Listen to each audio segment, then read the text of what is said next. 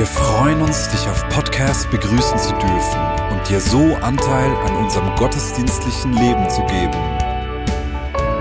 Wir danken dir für jede Form des Mittragens. Mit einer Online-Spende auf der Website kannst du die Vision der Vinja Bern finanziell unterstützen. Wir wünschen dir viel Inspiration beim Hören der Botschaft und Gottes Segen.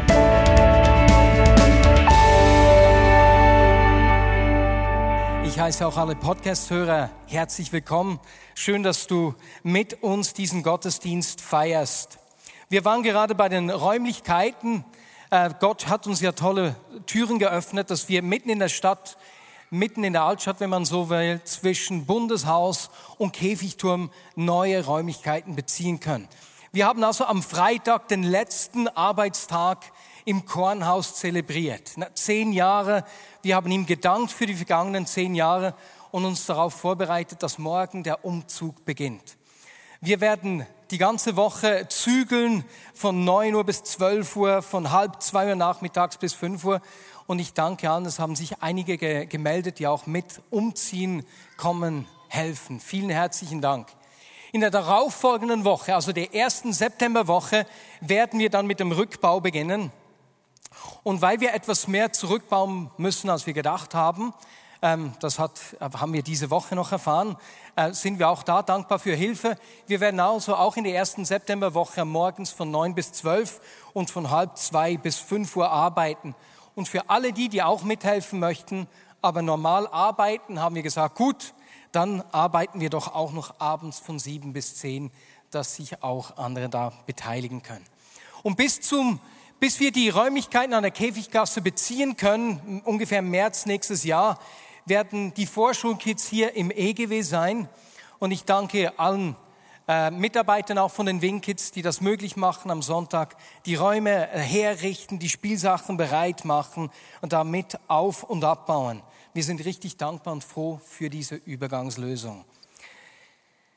Und wenn wir die Räumlichkeiten im, im Käfiggässchen beziehen werden, so ungefähr im März, dann wird, werden wir etwas machen können, wovon wir schon immer geträumt haben. Nämlich werden wir auch den Dienst am nächsten in die Innenstadt holen. Ich, ich bin so begeistert, dass wir diese Dinge zusammenlegen können, hier mitten in der Stadt. Die, die Räumlichkeiten im Käfiggässchen werden uns ungefähr 70.000 Franken mehr kosten als heute, geben uns aber ganz viele Möglichkeiten, neue Möglichkeiten, beispielsweise mit dem Café, das wir haben werden. Oder wenn du dir vorstellst, wir haben so viele Künstler in der Vignette Bern. Was, wenn im Käfiggässchen einmal in der Woche eine Plattform für Künstler aller Art entsteht? Künstler aus der Vignette Bern, aber auch Straßenkünstler, die spontan vorbeischauen. Gleichzeitig sind wir so nahe beim Bundeshaus. Entschuldigung, ich hatte etwa einen, trocken, einen trockenen Mund. Ich muss nochmals einen Schluck nehmen. Mm. Mm. Wasser ist sowas von gut. Stell dir vor, wir sind so nah beim Bundeshaus. Eine Idee, die wir hatten, ist, dass wir den National- und Ständeräten äh, Gutscheine verteilen, dass wenn sie mit jemandem aus einer anderen Partei zu uns ins Café kommen, kriegen sie den Kaffee umsonst. Und wir leisten einen Beitrag zur parteiübergreifenden Verständigung. Ist ja nur eine Idee, aber ich finde eine lustige Idee. Oder wegen der Nähe zum Bundeshaus könnten wir vor jeder Abstimmung so eine, ein Podiumsgespräch mit Vertretern der verschiedenen Seiten durchführen. Oder gleichzeitig begeistert mich eine Idee, die wir einer Pizzeria in New York äh, uns dort haben inspirieren lassen. Dort kann man nämlich Pizzas zahlen, die man selbst gar nicht konsumiert. Und dann wird an die Wand ein Gutschein geheftet.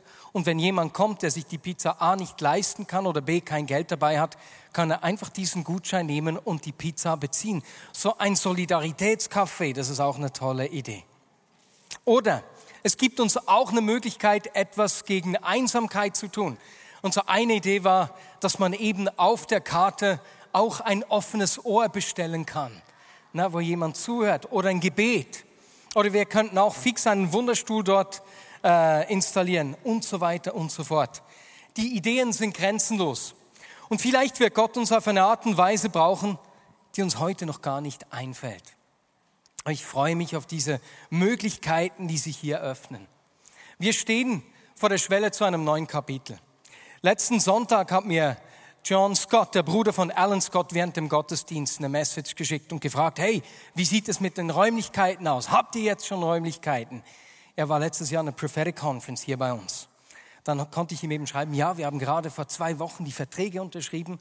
Und dann hat er mir einen Eindruck für die Vignette Bern äh, geschickt und hat wortwörtlich das Gleiche gesagt, was Julian Adams an der Prophetic Conference auch gesagt hat. Und zwar sagt er, dass eine Zeit der Beschleunigung und Ausweitung vor uns liege. Acceleration and Expansion. Ich weiß nicht, was das heißen soll, aber es ist interessant, dass zwei Menschen unabhängig voneinander den gleichen Wortlaut hier verwenden. Und da öffnen wir uns einfach dafür.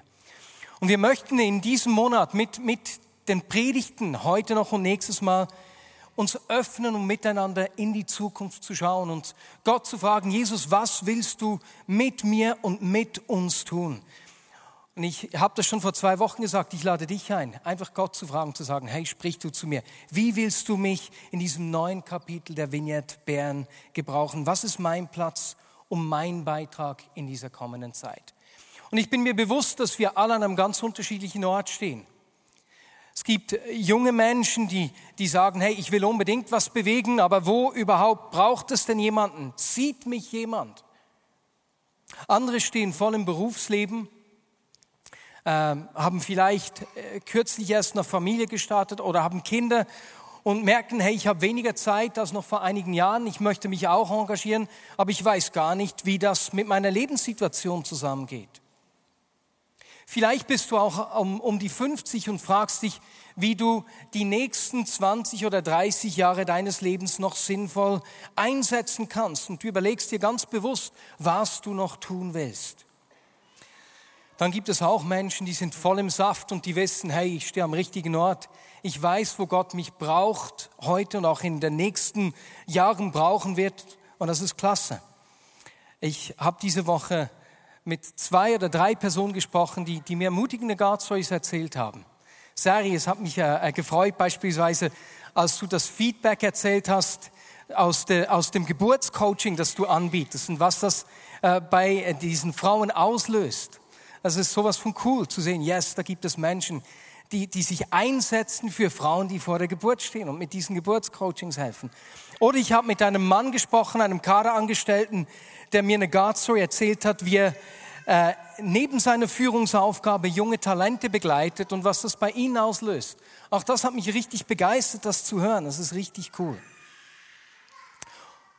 Und dann gibt es immer auch Menschen, die sich fragen, nun ja, Gott braucht schon viele Menschen.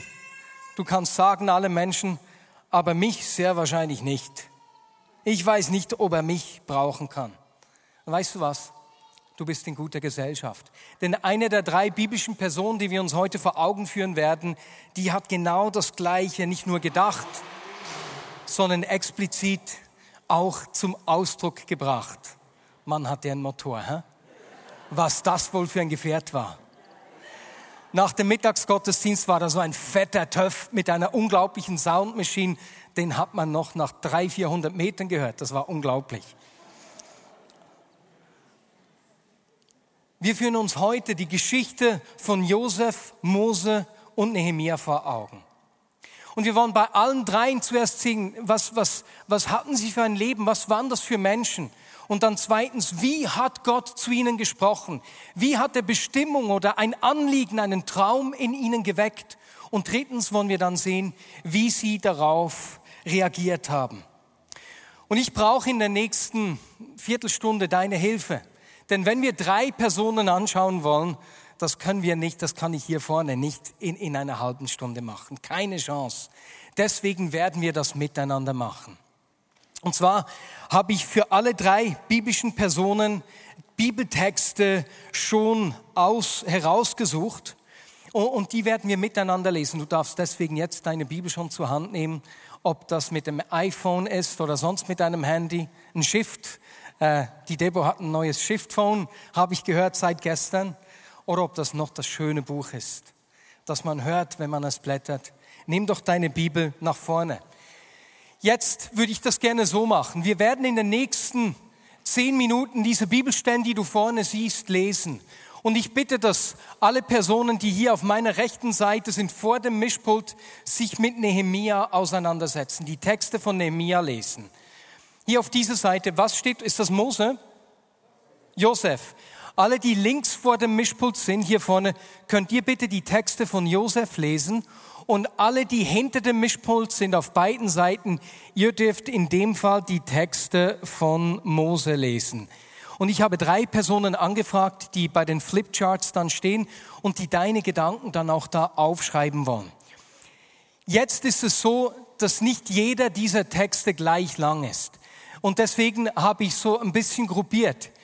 Äh, und das werden wir nicht fix koordinieren. Also wenn ihr hier rechts vorne euch mit Nehemiah auseinandersetzt, bitte ich die einen einfach die Texte zum Leben ähm, und zum Ruf von Nehemiah zu lesen, die da eingekreist sind und die anderen zu seiner Reaktion. Und dann und bei den anderen beiden Personen genau gleich. Das koordinieren wir nicht, das wird schon irgendwie aufgehen. Wir sind genügend, dass sich das auch äh, durch die Wahrscheinlichkeitsrechnung gut verteilen wird. Lest zuerst doch bitte diese Texte und dann gebt unbedingt der Person, die bei deiner Flipchart steht, das ist hier vorne Sarah Maria Graber, das ist Sarah Gabrielli, hier vorne und hinten ist es Jael Weiß. Vielen herzlichen Dank euch dreien. Und am besten machst du das so. Einige können doch gleich hingehen und die Texte dort lesen und dann gleich sagen, was deine Gedanken zu den jeweiligen Punkten sind. Ist das soweit klar? Hat jemand noch Fragen? Dann lasst uns die Geschichten dieser drei Personen jetzt vor Augen führen. Wir lesen bis etwa 03, also wir nehmen uns zehn Minuten Zeit. Anschließend werden die drei Personen äh, die Gedanken zusammenfassen hier vorne, uns das Ganze mitteilen und ich werde dann noch einige Beobachtungen von meiner Seite anfügen. Gutes Lesen, reflektieren und auf den Flipcharts beitragen. Im Mittagsgottesdienst haben wir gemerkt, dass es am einfachsten ist, wenn eh einige gleich bei den Flipcharts lesen gehen. Also wenn du äh, gerne beim Sprechen denkst, dann geh doch gleich zu den Flipcharts dann beginnt das schon zusammenzukommen. ja, ich denke beim Sprechen, echt. Wirklich. Ich bitte euch auf die drei, jetzt hätte ich drei gesagt, drei Ladies zuzugehen. Ist also keine Prüfung, erstens.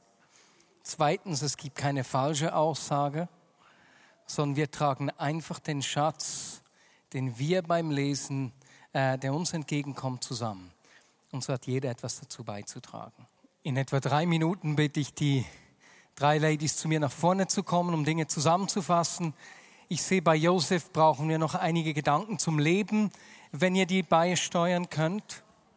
Und nun bitte ich Sari, Sarah und Jael zu mir nach vorne zu kommen und in einer Minute jeweils zusammenzufassen, äh, was äh, die Quintessenz ist. Ihr müsst nicht jeden, jede einzelne Wortmeldung erwähnen. Ja, du darfst es schon mitnehmen und vor dir auf den Boden legen. Sarah, Jael und Sari. Sari, du hattest Nehemia. Was ist euch aufgefallen über das Leben, äh, wie, wie, wie Gott den Traum oder die Bestimmungen Nehemia gelegt hat und wie er darauf reagiert hat? Äh, also Nehemia war Mundschenk des Königs. Ähm, er hat er kam in seine Bestimmung, indem er hörte von seinen Brüdern, dass Jerusalem in Trümmern liegt und das Volk immer noch nicht ähm, zurückgekehrt ist und ähm, der Ruf wahrscheinlich, den er also er fühlte sich verantwortlich für den Wiederaufbau von Jerusalem und vom Tempel. Er wollte die Rückkehr des Volkes vorbereiten und fand Gehör beim König. Also der König merkte, dass er traurig war eines Tages, als er Wein einschenkte und fragte ihn, warum bist du so traurig? Und dann hat er als Reaktion, also zuerst hat er gefastet, geweint, gebetet, Buße getan für sein Volk. Er hat Verantwortung übernommen, also er hat eigentlich stellvertretend für sein Volk Buße getan, nicht nur für sich selbst. Er erinnerte auch Gott an, an, sein, an seine Verheißungen und erinnert, also vorher, als erstes erinnerte er sich ja selbst noch daran, was eigentlich auf dem Volk für eine Verheißung liegt. Ich bin chronologisch völlig. Äh, aber ja. Und dann hat er den Mut, den Mut vor dem König, seine Trauer auszudrücken und eine konkrete Forderung zu stellen, dass er das nötige ähm, Material kriegt für den Wiederaufbau des Tempels. Vielen Dank, Sari. Merci vielmals. Jael, ihr habt Mose. Was ist euch aufgefallen beim Lesen dieser Texte? Zum Leben, wie der Ruf ihn ereilt hat und wie er darauf reagiert hat.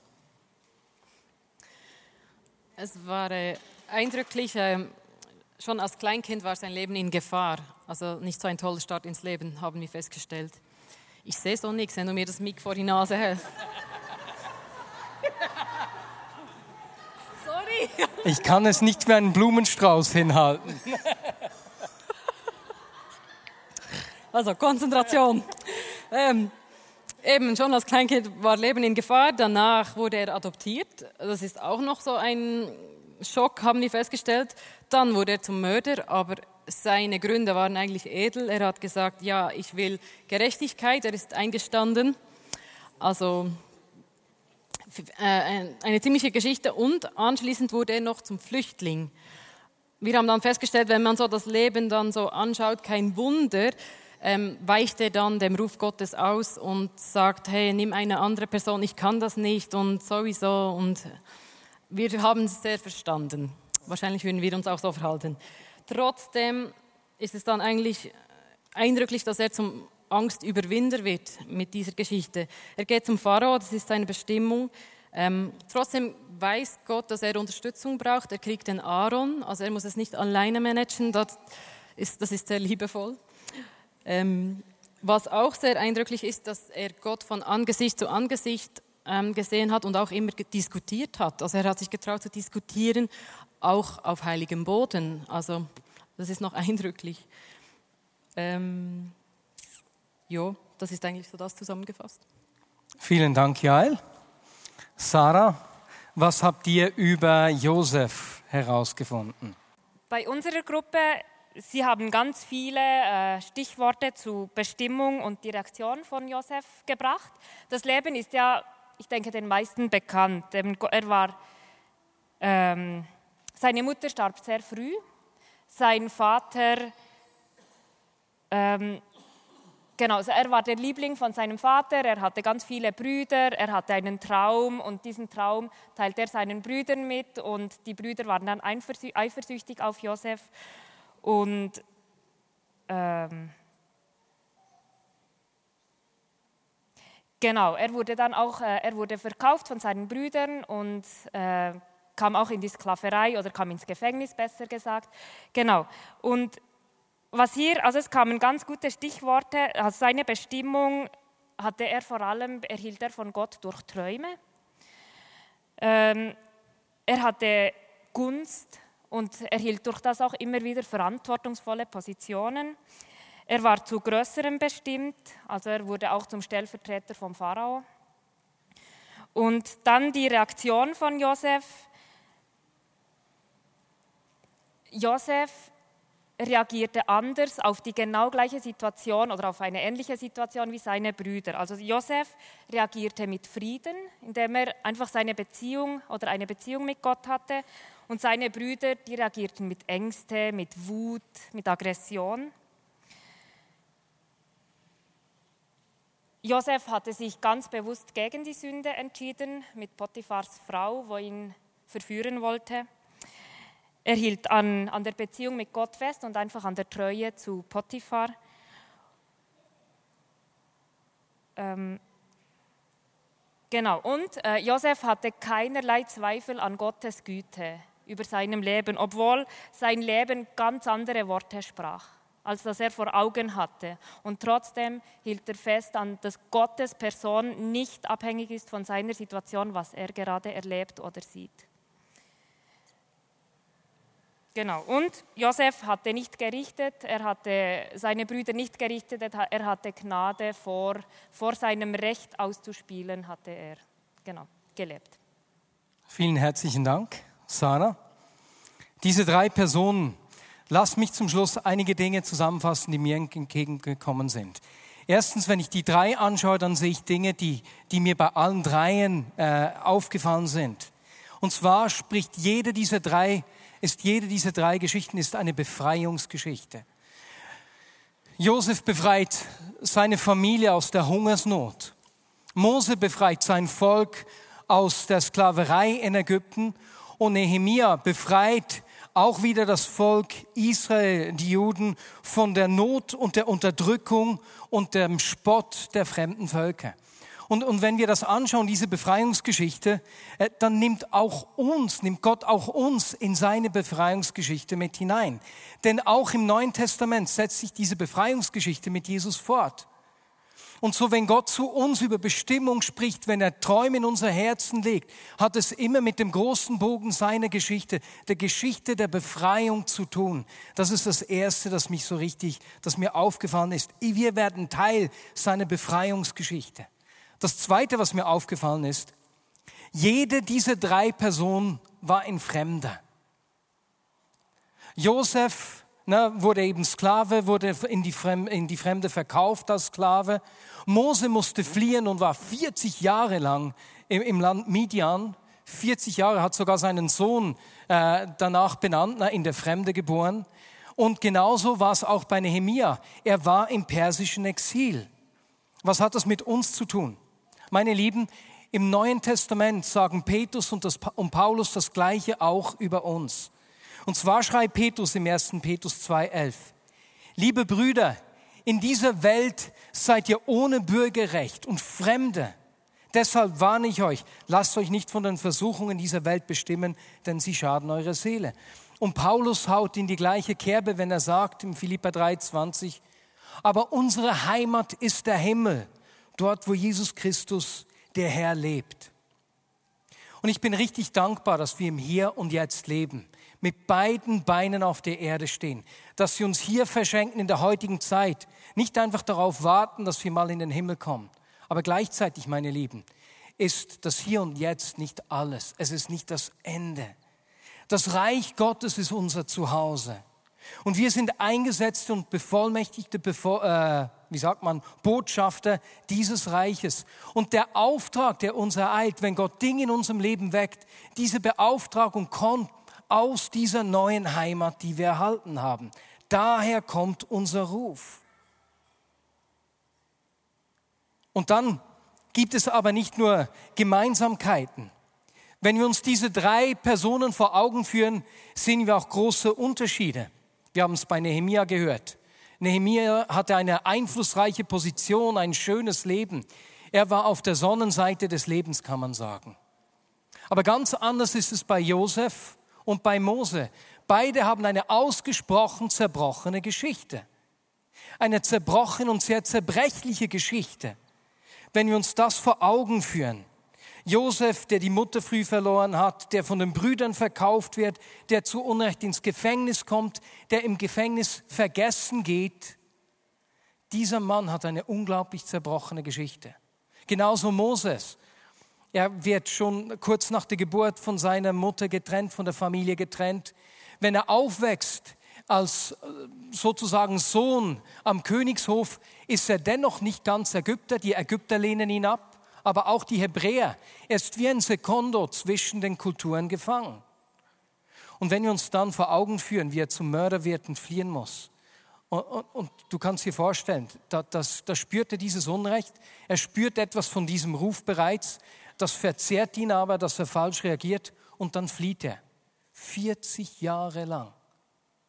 40 Jahre ist er weg. Und in der Fremde hört er die Schreie seines Volkes nicht mehr. Was ihn mal gepackt hat, geht vergessen. Und wir wissen nicht, ob er dort irgendwie äh, resigniert hat oder ob er sich gemütlich eingerichtet hat. Auf jeden Fall, als nach 40 Jahren ihm Gott begegnet, will er zuerst nicht zurückgehen was ihn mal berührt hat, ist weit, weit weg. Auch er hat eine zerbrochene Geschichte. Und meine Lieben, das macht uns Mut, äh, weil das zeigt, dass Gott sogar solche Menschen zu Helden gemacht hat und gebraucht hat. Gott lässt ihn nicht los. Wie ereilt der Ruf Gottes diese drei? Und wir sehen, dass es bei allen drei ganz unterschiedlich war. Schon nur vom Alter her Josef hatte die Träume, als er ein Kind war. Nehemia im besten Mannesalter, als er am Königshof gedient hat. Und bei Mose war es im Alter. Ganz in drei unterschiedlichen Lebenssituationen hat der Ruf Gottes sie ereilt. Wie hat Gott ihr Anliegen geweckt? Wie wird diese Bestimmung sichtbar? Und ich finde es spannend, wenn wir Josef anschauen, dass er zwar als Kind diese Träume hatte, ne? Gott hat gesprochen. Wer wünscht sich nicht so eine übernatürliche Begegnung? Aber wenn wir dann sein Leben anschauen, war nichts mehr übernatürlich in dieser Art, sondern wie wir gehört haben, es waren Menschen, die die Gunst Gottes auf ihm gesehen haben und ihn befördert haben. Menschen, die ihn gesehen haben. Und das ist eine Art, wie Gott Bestimmung weckt, indem er Menschen in dein Leben stellt, die dich sehen. Diese Woche hat mir eine andere Person erzählt, dass er eine Anfrage erhalten hat, ähm, Gelder, äh, staatliche Gelder zu vergeben. Und ich fand spannend, dass er diese Anfrage gekriegt hat. Das ist eine Art, wie Gott Bestimmung schenken kann. Bei Mose war es anders. Bei ihm war es äh, diese Gottesbegegnung. Und wenn wir uns an die Geschichte erinnern mit dem brennenden Feuerbusch, ist es ja so, dass es damals normal war, wenn in der Wüste ein Busch brennt. Das war jetzt nichts Außergewöhnliches. Das konnte geschehen. Aber er hat nicht nur, er war im Alltag, war mit seinen Schafen, mit der Herde und ihm ist etwas aufgefallen. Dieser Busch brennt, aber er verbrennt nicht. Könnt ihr euch erinnern? Das Anliegen hat in ihm zu brennen begonnen, als er 40 war. Und es hat ihn verbrannt, als er den Ägypter umgebracht hat. Und ihm fällt auf, dieser Busch brennt, aber er verbrennt nicht. Das hat etwas aus seiner Geschichte berührt. Und ihm ist das aufgefallen. Und spannend ist, dass wir lesen, dass er angehalten hat, dass er auf diesen brennenden Busch zugegangen ist und erst als er zu diesem Busch hingegangen ist, hat Gott zu ihm gesprochen. Meine Lieben, er hat sich in seinem Alltag unterbrechen lassen. Und als er sich hat unterbrechen lassen und die Schritte auf dem Baum zu machen, hat Gott zu sprechen begonnen. Weißt du, das ist in unserem Alltag manchmal ähnlich. Wenn wir uns unterbrechen lassen und wir verstehen vielleicht noch nicht ganz, Jesus, da ist irgendwas. Irgendwas packt meine Aufmerksamkeit. Ich schenke dir meine Aufmerksamkeit. Und dann beginnt Gott zu sprechen, wie es bei Mose war. Und das Dritte,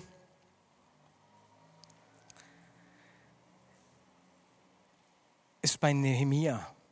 Bei ihm ist es nicht eine Gottesbegegnung, sondern wie wir gehört haben, diese Betroffenheit, die Schilderung, die ihn hört, die sein Herz nicht mehr loslässt, so dass er monatelang an nichts anderes denken kann. Er weint, fastet und betet tagelang, monatelang, bis der König ihn auf seine Trauer anspricht. Und ihr könnt euch vielleicht erinnern, das war vor drei, vier Jahren, bei, äh, habe ich das auch so erlebt, als ich Zeitungsberichte gelesen habe zu der Flüchtlingskatastrophe und wie, wie, wie da etwa 17.000 Menschen an der mazedonischen Grenze in Idomeni äh, gestrandet sind. Und jedes Mal, wenn ich einen Artikel gelesen oder auf dem Handy geschaut habe, habe ich hemmungslos zu heulen begonnen, auch wenn ich im Tram war weil es etwas in mir getroffen hat.